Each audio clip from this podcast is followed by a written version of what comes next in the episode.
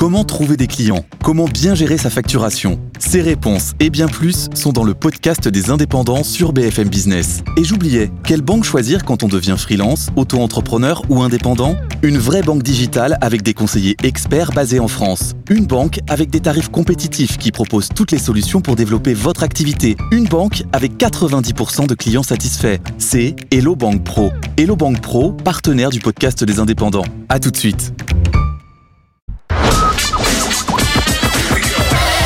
BFM Business, la France a tout pour réussir. Jérôme Tichit. Bonjour, bonjour et bienvenue dans la France à tout pour réussir. Chaque semaine, vous le savez, un concentré d'économie positive sur BFM Business et bienvenue au parc des expositions euh, de la Porte de Versailles à Paris où se tient cette semaine la septième édition de Evolution. Evolution, c'est désormais le grand rendez-vous annuel de la filière hydrogène en France et de plus en plus en Europe. 572 exposants ont fait le déplacement cette année pour échanger, pour faire le point sur les avancées en matière d'hydrogène décarboné et bien sûr pour faire du business. On va en parler dans un instant avec euh, Florence Rousson, la directrice de Green Tech Plus, la filiale de JL Evans qui organise ce salon. À mes côtés également Valérie Bouillon-Delporte, la coprésidente de France Hydrogène qui fédère les acteurs de la filière en France. On parlera des atouts de notre pays en ce domaine, mais aussi quelques retards qui sont pris. Euh, on en parlera dans un instant. Avec nous euh, également deux entreprises en pointe dans la filière hydrogène, Life, qui vient coup sur coup d'ouvrir deux grands sites de production d'hydrogène en Occitanie et en Bretagne. On en parlera avec Nolwenn Belleguic, directrice générale déléguée de LIFE. Enfin, le nerf de la guerre, ce sont aussi les stations de recharge vers les usagers, qu'ils soient particuliers ou que ce soit des entreprises. Eh bien, ça, c'est le cœur d'activité de HRS, dont le directeur général délégué, Olivier Dez, est en plateau avec nous. Il nous parlera même d'une toute nouvelle station designée par Philippe Stark. C'est donc la septième édition de ce salon Evolution, désormais un des rendez-vous annuels majeurs de la filière hydrogène en Europe et en France. Bonjour Florence Rousson. Bonjour Jérôme. Vous dirigez donc euh, ce salon via la filiale Green Tech Plus. Euh, c'est donc, et c'est en organisation, en co-organisation avec France Hydrogène, dont on parlera avec vous, Valérie Bouillon-Delporte, dans quelques instants. Une édition 2024, une nouvelle fois, donc ici au Parc des Expositions. Nouveauté, on est passé quand même de deux à trois jours. Oui, tout à fait. C'est une nouveauté cette année. Nous avions eu une forte euh, une forte audience l'année dernière, avec la nécessité de pouvoir accompagner les entreprises, et c'est un point qu'on avait repartagé avec France Hydrogène, sur la qualité, le temps d'échange nécessaire à la construction des synergies et des partenariats. Et nous avons donc voulu cette année avoir effectivement une journée de plus dédiée aux échanges et aux partenariats de cette filière hydrogène. Avec toujours plus de participants, on a fait juste avant le début de cette émission un, un point sur le chiffre à date, 572. Euh, C'était 400 en 2023, donc c'est une forte augmentation. On a plus de deux fois effectivement les exposants et les entreprises de, de 2023. Je crois que c'est important euh, euh, que le salon euh, accompagne la structure et le développement de marché. Ce qui nous intéresse, c'est d'avoir la bonne représentativité des entreprises en fort développement sur l'international également, une modélisation des échanges qui s'effectuent, que le salon doit accompagner dans cette logique de garder son efficacité et sa pertinence. Un tiers, je crois, de représentants de l'international et 24 pays représentés pour cette édition 2024. Alors 24 délégations d'acheteurs internationaux attendus, plus d'une centaine de pays. On a également énormément travaillé avec Business France dans le cadre de leur programme La France exporte, plus d'une centaine de, de, de, décideurs effectivement en provenance de nombreux pays et de nombreux territoires que nous avons identifiés avec France Hydrogène sur des territoires cibles sur lesquels il était nécessaire effectivement de pouvoir accompagner la structuration et le développement des marchés. Donc une forte internationalisation de cette édition effectivement. Nous sommes ici dans le cadre de Evolution euh, Summit. C'était une nouveauté que vous aviez lancée en 2023. Vous avez relancé en fait cette, cet espace, ce coin au sein du salon Evolution. Tout à fait, parce que pour nous, il est important que euh, le salon, au même titre, une fois de plus, je le disais que les marchés, hein, nous, nous, nous ne sommes que le reflet et le miroir de ce qui se passe au niveau des, des acteurs du marché et de la filière, puissent s'articuler autour de trois grandes dimensions qui sont la dimension économique, la dimension politique et la dimension internationale. Et nous avons, autour de ce summit, travaillé avec France Hydrogène et Valérie en particulier sur la construction d'un programme d'échange qui a permis effectivement aux décideurs et aux, aux politiques de cette filière de pouvoir échanger et se rencontrer, notamment durant l'après-midi d'hier. Cette émission, nous l'enregistrons le mercredi 31, mais elle est euh, diffusée le vendredi 2 février. C'est une date importante avec le lancement de votre plateforme Evolution Hub. Tout à fait. Nous avons souhaité du coup pouvoir accompagner euh, l'écosystème et la construction de cet écosystème mondial avec une plateforme qui sera ouverte toute l'année, qui permettra de valoriser les différents événements que nous organisons en France. Nous sommes ici à Paris, mais nous avons également des événements au Chili, au Canada et très prochainement probablement sur d'autres territoires également. Et puis donner la possibilité via des conférences, via des temps d'échange aux acteurs du marché de pouvoir échanger. Important pour nous de pouvoir le faire aussi parce que comme le marché est en cours de structuration et de construction dans un certain nombre de pays. Cela nous permet de pouvoir identifier les acteurs clés, les acteurs stratégiques à mobiliser sur nos différents événements. Et je crois que c'est avec France Hydrogène l'engagement que l'on prend pouvoir du coup apporter de la qualité et des partenariats et des synergies constructives pour le marché. Et de tous ces acteurs clés, euh, en tout cas ceux de la France, on va parler avec vous Valérie Bouillon-Delporte. Bonjour, je le rappelais, vous êtes coprésidente de France Hydrogène dont on a déjà beaucoup parlé, 460 membres. On va parler longuement donc avec vous des enjeux et, et parfois des retards parce que vous venez de publier euh, à l'occasion de ce salon un baromètre avec euh, quelques chiffres clés sur la situation de l'hydrogène en France. On en parle juste après ce sujet euh, signé Nathan Cocampo. Les capacités de production d'hydrogène par électrolyse ont plus que doublé. En un an, elles sont passées de 13 MW à 30 aujourd'hui. Cela comprend les sites de production d'hydrogène renouvelable ou bas carbone ainsi que des stations de recharge avec production sur site. À date, 69 stations de recharge sont ouvertes sur le territoire. 200 sont en projet prévu pour 2025-2026.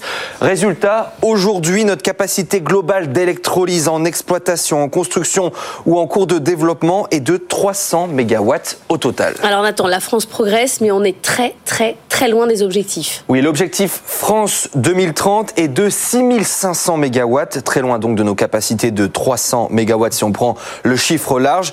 Il faudrait, il faudrait multiplier par plus de 200 nos capacités de production. En Europe, aujourd'hui, la France est, est à la troisième place en matière d'hydrogène, assez loin de la Suède qui dispose de presque 1400 MW de capacité. L'Allemagne, elle, elle a quasi le double de nos capacités de production. Niveau emploi, aujourd'hui 6400 personnes travaillent dans la filière, un chiffre en constante augmentation depuis 2021. Mais là aussi, l'objectif de 2030 de 100 000 emplois semble encore assez loin à atteindre. Voilà donc ce sujet signé Nathan Cocampo, Valérie Bouillon-Delporte. Donc ce sont vos propres données, beaucoup, beaucoup de retard. Comment expliquez-vous le retard pris par rapport aux objectifs? Alors oui, du retard, mais n'oublions pas, il y a quelques années, l'hydrogène, euh, à part l'hydrogène fabriqué par vaporeformage, on partait d'un marché inexistant. D'accord? Donc ce marché est à construire. Je vous rappelle juste un chiffre, la filière LNG, elle a mis 40 ans à se construire. Les objectifs qui ont été très bien représentés dans votre reportage, on va avoir moins de 10 ans pour le faire. Donc on a une grosse marche à gravir. En 2023, il s'est passé plein de choses. Donc, on a construit une capacité de, production de 30 MW, donc on a fait x2. Si vous devez... Mais parce qu'on partait de bas aussi. On partait de bas. Mais regardez les chiffres, x2, c'est entre la capacité de production 2023, enfin 2022 et celle de 2023, 30 MW, x 10, c'est la capacité de production déjà financée, donc les projets déjà répertoriés, déjà enclenchés. Et qui vont être enclenchés, voilà, c'est ça. Fois 20, mhm. c'est l'objectif à atteindre. Donc c'est pas fois 200, c'est fois 20. Et tous les jalons mis en place avec les acteurs. On a Life autour de la table, on a des opérateurs de stations également, on a d'autres acteurs qui se mobilisent pour construire les capacités de production. Et là aussi, on est quand même sur le podium au niveau des euh, pays européens. On est troisième. la Suède, la Suède et. Voilà, la Suède a un petit peu d'avance. Alors, ils ont beaucoup euh, d'énergie renouvelable. Mais il y a quelque chose qui n'est pas dit dans votre reportage. Les acteurs autour de la table travaille aussi sur les marchés scandinaves. Donc dans les 1,3 gigawatts de la Suède, vous allez retrouver des champions français.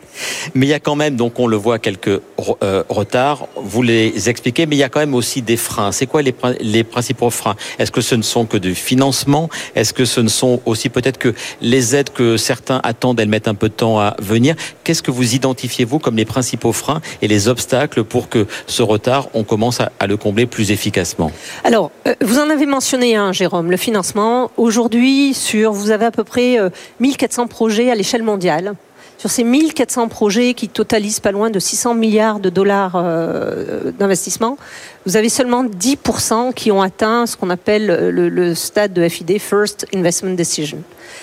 C'est pas assez. Il faut aller beaucoup plus vite. Mais un investisseur, il veut de la visibilité.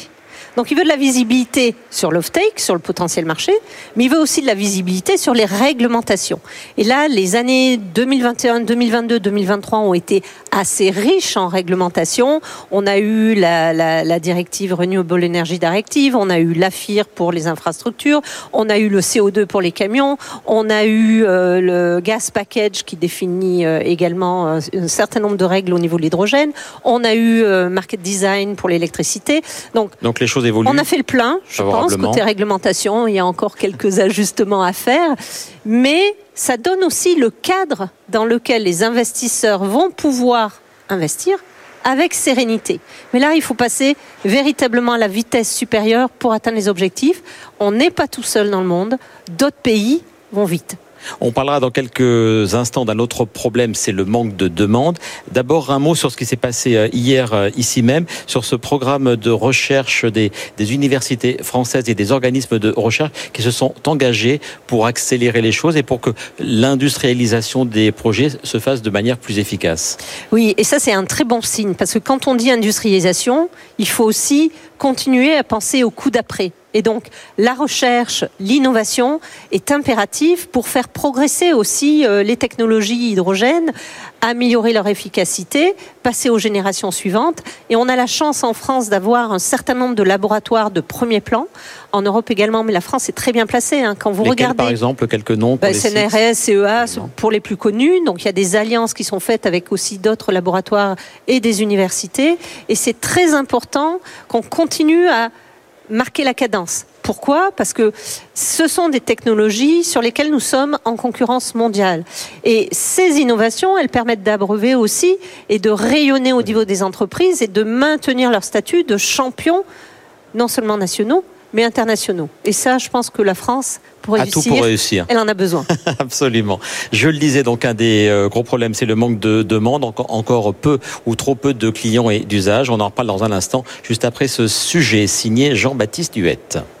Mais où sont les clients? C'est aujourd'hui l'une des principales préoccupations des acteurs de la filière, l'absence de demande. Car oui, l'hydrogène vert est encore trop cher, deux à trois fois plus que l'hydrogène gris. En cause, les tarifs élevés et la disponibilité de l'électricité décarbonée, ainsi que les coûts de fabrication des électrolyseurs. Des sauts technologiques sont encore nécessaires.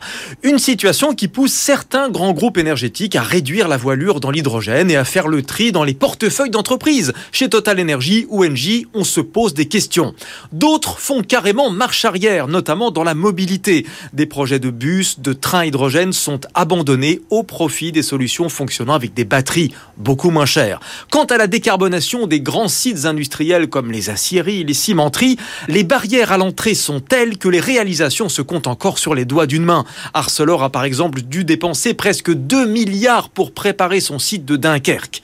Songez aussi au transport de l'hydrogène qui va nécessiter dans les années qui viennent de gros investissements dans les infrastructures, en particulier dans les gazoducs. Alors oui, l'hydrogène est aujourd'hui dans toutes les têtes, mais le marché met plus de temps que prévu pour mûrir. L'écosystème hydrogène va donc devoir s'armer d'un peu de patience. Valérie Bouillon-Delporte, dans le sujet, on parlait de la frilosité, voire d'un certain recul de grands groupes comme euh, Total Energy ou Engie. J'ai oublié de préciser que vous êtes à la tête de l'écosystème hydrogène chez Michelin. Quid de la stratégie chez Michelin? On rappelle que vous êtes un des acteurs historiques de l'hydrogène avec euh, Symbio, entre autres. Mais vous, est-ce que vous avez cette même frilosité ou est-ce que vous vous dites on y va, on fonce? Bah, on n'a pas le choix, il faut y aller. Je dirais les objectifs sont là. Hein. Euh, sur le véhicule euh, léger, bah, c'est 100% euh, zéro émission à l'horizon 2035. Donc ça semble loin, mais ça vient très très vite. Sur le camion, il y a aussi les objectifs. Il n'y a pas que la mobilité, il y a la production d'hydrogène également. on y croit. On a été bien sûr un des initiateurs. Hein. L'investissement dans Samio, c'était en 2014. Je peux vous dire que il n'y avait pas grand monde euh, à part McPhee. Avec Forestia qui depuis est devenu Forvia. Depuis, on a une JV avec d'abord Forvia, puis maintenant Stellantis. Donc, qu'on ne dise pas que les constructeurs ne croient pas au VUL hydrogène, parce que ça représente quand même beaucoup d'argent pour les constructeurs. Vous avez également Carlos Tavares parfois est un peu plus sur les, un peu plus prudent, mais euh, oui, mais ils ont une roadmap d'électrification. Cette roadmap d'électrification, 30% des usages ne peut se faire avec la batterie.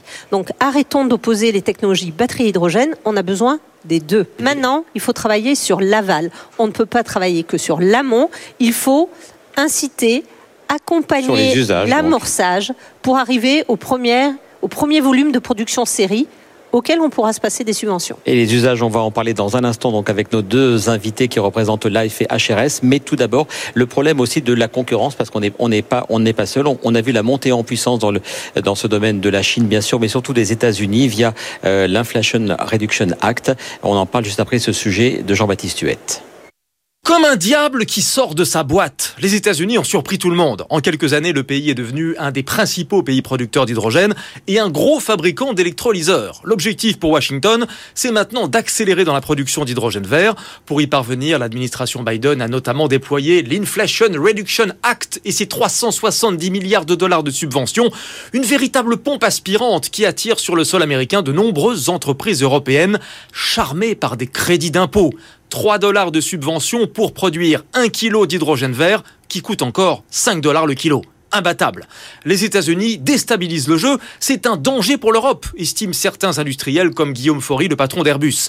La maîtrise de la chaîne hydrogène sera dans quelques années une question de souveraineté. Heureusement, l'Europe n'est pas démunie, banque de l'hydrogène, réglementation en faveur des renouvelables, développement des infrastructures, échange de quotas d'émissions. Elle peut surtout compter sur la force de ses membres et en particulier la France, très en pointe dans le domaine de l'hydrogène. La France est l'un des rares pays à maîtriser toute la chaîne de valeur, de la fabrication, peut-être bientôt l'extraction, jusqu'à son utilisation finale. Elle dispose pour cela de toute la gamme d'entreprises, du géant mondial à la start-up. Et deux de ces entreprises sont en plateau avec nous. Euh, bonjour, euh, rebonjour Nolwenn Belegic. Bonjour. Vous êtes directrice générale déléguée de Life. Life, une boîte que l'on suit, une société que l'on suit depuis très très longtemps sur BFM Business et sa création en 2017 par Mathieu Guéné. Euh, actuellement près de 200 collaborateurs et une présence dans 12 pays, donc vraiment un groupe qui compte de plus en plus. Si vous êtes là, c'est pour nous parler évidemment du développement et deux grosses actualités. C'était au mois de décembre, coup sur coup, deux sites qui ont ouvert en Bretagne et en Occitanie.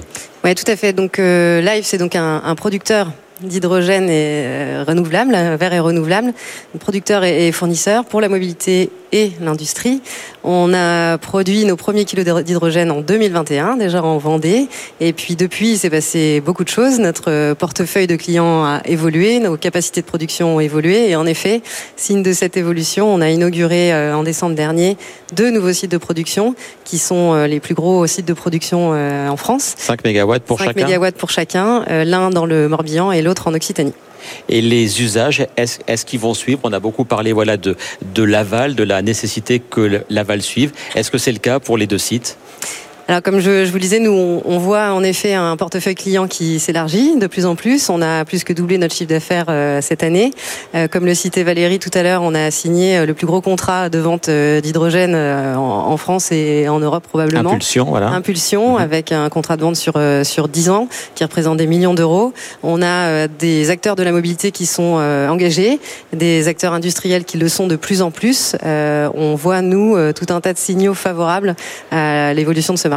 Du côté de la Bretagne, un premier gros contrat avec Lorient Agglomération, hein, je crois, qui va se mettre en place dans les, dans les toutes prochaines semaines. Exactement. Donc là, on est euh, sur de la mobilité. On va approvisionner euh, les, les transports publics euh, de Lorient Agglomération. Gros effort aussi en, en, Occitanie. On était au mois de décembre sur le salon Enargaia de Montpellier. La vice-présidente de la région nous parlait de tous les projets en développement, l'aéroport de Toulouse, etc. Vous faites partie vraiment de cet écosystème très favorable dans la région Occitanie. Tout à fait. L'Occitanie est, un, est une région qui est très très en avance également sur ces sujets-là, qui a porté le, le projet euh, très très loin, très haut, et euh, qui nous a soutenus euh, dès le départ. Et en effet, on a un écosystème qui est qui est très dynamique. Donc de nouveaux sites Bretagne et Occitanie, et plusieurs dans les dans les tuyaux. Ce sera en France ou dans d'autres pays? Alors, on a encore euh, plusieurs euh, sites en construction, en effet, euh, en France. on en a dans le dans le centre, par exemple, dans les Hauts-de-France également, mais aussi en Allemagne, puisque ce 1er février est aussi la, date du premier coup de pelle que l'on donne pour un site de 10 mégawatts qui se situe dans le nord de l'Allemagne. On a lancé également la construction d'un précédent d'un site en, en, Allemagne du côté de Stuttgart il y a quelques mois de ça. on est lancé, en effet, sur plusieurs sites et, euh, et ça va pas s'arrêter là. Et puis on connaît donc évidemment l'éolien en mer, on en a beaucoup parlé dans cette émission à Montpellier, mais on connaissait moins l'hydrogène en mer. Vous avez été pionnier en la matière. Parlez-nous de l'expérimentation Sea Life. tout à fait. Donc notre premier site de production d'hydrogène renouvelable à terre, euh, c'était une première mondiale. On l'a fait donc en 2021 et euh, seulement euh, un an et demi plus tard, on a lancé notre site de production en mer, donc au large du Croisic, sur les côtes atlantiques, et on a pu éprouver notre technologie. On a pu prouver qu'on pouvait opérer en mer. On a été les premiers à prouver qu'on pouvait produire de l'hydrogène en mer, et on a expérimenté cette plateforme sur plus d'un an. On a récupéré de cette expérimentation un tas de données qui nous ont permis de prouver qu'on pouvait donc euh, opérer dans des conditions qui sont extrêmes, qui sont celles de, la mer. On a pu prouver qu'on pouvait piloter à distance euh, nos opérations, euh, diminuer au maximum les opérations de, de maintenance, avoir des données qui nous permettent de simuler et d'optimiser toute notre production. C'était un, une énorme étape qui a été franchie et qui va nous permettre de passer à l'échelle maintenant. Et c'est quand l'échelle maintenant? C'est les prochains mois, les prochaines années? L'échelle est en cours puisqu'on a un, projet qui est en cours au large des côtes belges avec euh, une plateforme de production d'hydrogène offshore, euh, de nouveau, mais une fois, cette fois de 10 mégawatts, qui va nous permettre de produire de l'hydrogène euh, dans les toutes prochaines années et de le commercialiser, puisque la première plateforme qui qu'on a envoyée en mer était un démonstrateur qui n'avait pas de vocation commerciale. celle de demain est donc dix fois plus grosse et prévoit de, produire et de livrer de l'hydrogène à des fins de, mobilité et pour les besoins industriels qui se situe euh, sur le hub euh, portuaire euh, de la région de. Autre point important, les stations de recherche. Bonjour Olivier Dez, vous êtes directeur général délégué de HRS. En quelques mots, société créée en 2004, vous avez pivoté vers l'hydrogène dès 2009 et maintenant c'est le cœur de votre activité. Tout à fait, voilà. Donc on est basé à côté de, à côté de Grenoble, à Champagné. Et euh, on produit des stations dans depuis 2009. Depuis 2019, on a changé de stratégie. Et aujourd'hui, on est euh, un des leaders de la station de ravitaillement en Europe. Pour quel type de véhicules Les poids lourds, les véhicules légers, tout type de véhicules? Aujourd'hui, voilà, on peut ravitailler tout type de véhicules. On a différentes stations qui, qui tournent en France, hein, puisqu'on a déployé 15 stations au cours des 30 derniers mois. Euh, et on, on, ravitaille des bus, des bennes à ordures, des balayeuses, des... Euh, euh, des camions de pompiers, des, des véhicules légers, d'Ivia, de Stellantis et des, et des, camions qui sont en test aujourd'hui. Quelques chiffres clés 130, 148 collaborateurs à l'heure actuelle. Euh, vous passerez à 160 d'ici 2025, c'est les prévisions. Mm. Euh, votre actualité, c'est notamment l'année dernière, en 2023, un nouveau site de production. Vous le disiez donc à Champagné dans l'Isère. Vous avez regroupé l'ensemble de vos activités et c'est aussi une machine de guerre en termes de production de ces, de ces stations. Oui, on a dès 2019, euh, euh, quand on a changé notre stratégie, anticipé justement notre capacité de production, parce que c'est c'est l'enjeu de demain, c'est de pouvoir accélérer et accompagner l'accélération du marché. Donc on s'est doté d'un site de production qui a une capacité aujourd'hui de 180 stations par an.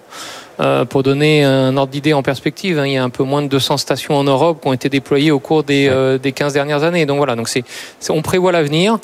ce que je disais, c'est qu'aujourd'hui, on déploie des stations, on déploie des nouvelles capacités et des nouveaux types de stations pour justement aussi anticiper les usages. Parce que c'est ce qui a été dit tout à l'heure, euh, on a des usages qui évoluent avec des véhicules qui arrivent. On parlait de, du site de Lorient, ben, c'est nous qui faisons la station pour ravitailler les, les véhicules, euh, les futurs bus de l'agglomération de Lorient qui seront alimentés par, euh, par Life en hydrogène. Voilà, on, on anticipe les besoins de demain et euh, l'accélération du marché. Un mot de cette nouvelle station de recharge présentée à Dubaï il y a quelques semaines et révélée en France ici même à Evolution, designée par Philippe Stark. J'avoue que les deux mondes, je les associais pas forcément. Expliquez-nous cette collaboration. Oui, donc on a une volonté un peu d'être disrupteur pour un peu bousculer un peu la filière hydrogène. Donc on s'est dit que voilà, les, stations, c'était euh, ce qu'on voyait demain et on voulait avoir aussi vis-à-vis du public un objet qui représente autre chose que la fameuse station-service avec les tuyaux qu'on voit euh, aujourd'hui euh, sur le bord des routes. Donc c'est pour ça qu'on a fait appel à Philippe Stark, qui est quand même quelqu'un qui a beaucoup innové dans, dans le design industriel. Et donc voilà, donc la collaboration s'est très bien passée. Quand on lui a présenté le projet, il était euh, enthousiaste et euh, sa volonté, c'est de, comme il dit, l'hydrogène étant une molécule qu'on ne voit pas, la station doit aussi disparaître. Et, euh, et, donc c'est pour ça qu'on présente voilà. Ce, Elle coûte plus cher que les autres ou pas? Non, non, c'est le même prix. c'est le même prix. Quelques mots très rapides et c'est important sur la formation parce que évidemment on n'en a pas parlé. Il y a un, il y a un, un corner encore une fois sur la formation. Vous-même vous avez créé, vous avez dû créer peut-être votre école de formation pour recruter les talents dont la filière, comme tant de filières, manque en France. Voilà, donc euh, comme euh, l'a présenté Valérie, aujourd'hui c'est une filière qui, qui, est en train d'exploser. Euh, aujourd'hui on a besoin de recruter pour accélérer. Et quoi de mieux que de former ses propres, ses propres employés, en tout cas aux problématiques de l'hydrogène, qui sont quand même euh, quelque chose qu'il faut euh, prendre en compte. Donc voilà, donc nous on a décidé de d'avoir une, formation interne pour que les gens, déjà élargir le, les gens qu'on va recruter, pas forcément des gens qui sont déjà spécialistes de l'hydrogène, mais des gens qui ont une formation dont on a besoin pour fabriquer des stations hydrogène, et puis de leur apporter justement ce savoir-faire dans l'hydrogène. Et ça permet aussi de transmettre les valeurs de l'entreprise, ce qui est important, et les vrais savoir-faire pour pouvoir avoir des gens qui vont être opérationnels tout de suite en. Il nous reste moins d'une minute pour tout finir. Valérie, en quelques secondes, l'hydrogène blanc. Euh, Emmanuel Macron en a parlé comme une priorité peut-être absolue. Il y a des sites, donc c'est celui qui est sous, sous terre. Je crois qu'il y a une expérimentation qui vient d'être autorisée dans les Pyrénées-Atlantiques. C'est une piste importante pour la France? Vous avez utilisé le bon mot, Jérôme. C'est une piste. C'est-à-dire, euh, aujourd'hui, on est au début de l'investigation. Euh, il y a des permis euh, qui ont été accordés par l'État pour creuser un petit peu. Bah, est-ce que c'est euh, atteignable? Quelles sont euh, les réserves dont on dispose? Est-ce qu'on peut facilement les extraire? À quel coût? Quel est l'impact sur l'environnement? Va falloir quand même être un petit peu patient. Eh bien, on le, on le sera. Euh, on va déjà parler de cette édition 2025 qui est dans les tuyaux, je l'imagine, et il y en a une, une septième qui se passe bien. J'imagine qu'une huitième, Florence Rousson, est dans les tuyaux. Où, où et quand? Alors, tout à fait. Chez Lemons, on aime, du coup, dans nos métiers, ces métiers du, de l'organisation de salons, travailler à long terme avec les acteurs de marché. On se voit qu'il se passe beaucoup de choses. Donc, ça sera l'année prochaine, du 28 au 30 janvier, à Paris, de nouveau pour trois jours de partage et de business d'exception. Le rendez-vous est pris. Euh, un mot juste, qu'est-ce que vous faites la semaine prochaine du côté de Lyon? Alors sur Lyon, on ouvre un salon qui s'appelle Eurobois, qui va permettre de fédérer près de 600 acteurs de la filière du bois, de la première transformation à l'agencement, et qui va couvrir du coup notamment les enjeux de décarbonation dans le bâtiment liés à la filière du bois. Eh bien, je vous propose de nous y retrouver parce qu'on a plaisir. saisi l'importance de la filière bois aussi pour la France. Nous serons donc pour une émission spéciale à Lyon au parc euh, Eurexpo. La France a tout pour réussir est diffusée en télé, en radio et sur tous les supports digitaux. Merci à Jean-Baptiste Huet de la rédaction de BFM Business pour son aide à la préparation de l'émission. Merci également aux équipes techniques de Plan Rapproché qui ont réalisé cette émission. Rendez-vous donc la semaine prochaine à Lyon pour une spéciale Eurobois. Très bon week-end, très belle journée et à bientôt sur BFM Business. BFM Business, la France a tout pour réussir.